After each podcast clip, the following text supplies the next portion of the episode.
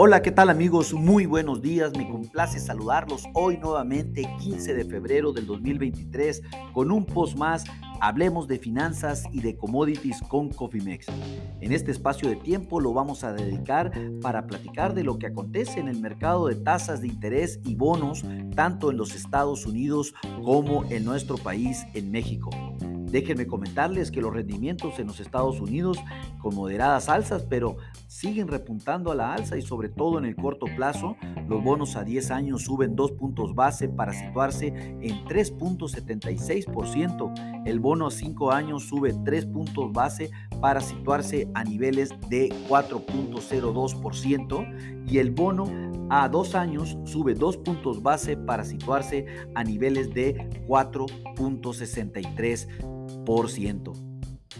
Recuerden que a principio de mes la Fed, de los Estados Unidos elevó en un cuarto de punto su tasa de referencia para situarla en un rango de 4.50 a 4.75%.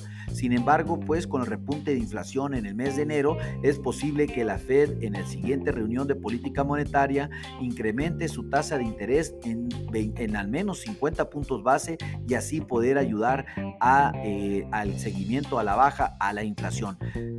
Ya, los, ya lo vimos, eh, en México sucedió algo similar. Eh, déjenme comentarles que los bonos mexicanos eh, registran nuevamente alzas. El DC24 subió 5 puntos base para situarse en 10.85%.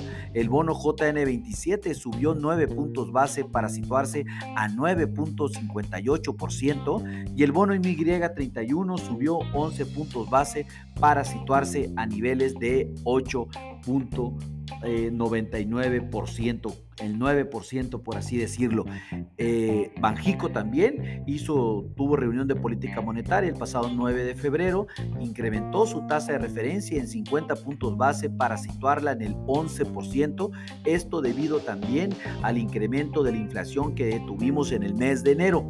México fue un poco más astuto que la Fed, dado que eh, se esperaba que el mercado, por parte del mercado, que subiera solamente en un cuarto de punto la tasa de interés. Sin embargo, es, sorprendió a todos y nos subió 50 puntos base. Déjenme aclararles que Cofimex, desde el lunes, antes de la reunión de política monetaria por parte de Banjico, estaba eh, previendo que el incremento de la tasa de interés fuera de 50 puntos base.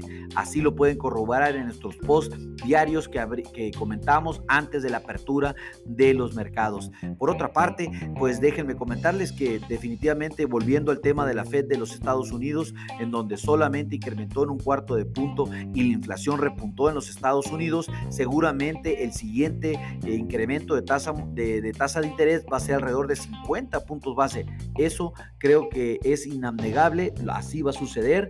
Eh, definitivamente la inflación no está cediendo en los Estados Unidos y si bien lo está haciendo muy lentamente, algo que definitivamente la Fed no preveía en estos niveles de tiempo y pues sí va a tener que eh, echarle más leña al asador para poder mover las tasas de interés un poco más y así poder eh, obviamente acelerar la inflación a la baja. Recuerde que tuvimos un reporte de empleos el pasado viernes impresionante en los Estados Unidos y que pues obviamente estando muy fuerte el mercado laboral, difícilmente vamos a tener una inflación a la baja rápidamente, dado que la la adquisición de pago es muy alta y por lo tanto pues se siguen comprando y vendiendo productos a los niveles de precios actuales. Lo mismo para México, pero sin embargo este incremento de los 50 puntos base definitivamente sí creemos que va a ser efecto en el mes de febrero. Pongan mucha atención, recuerden, existen instrumentos para mitigar el riesgo de las tasas de interés, cuidar los presupuestos, Llámenos con mucho gusto, hacemos trajes a la medida.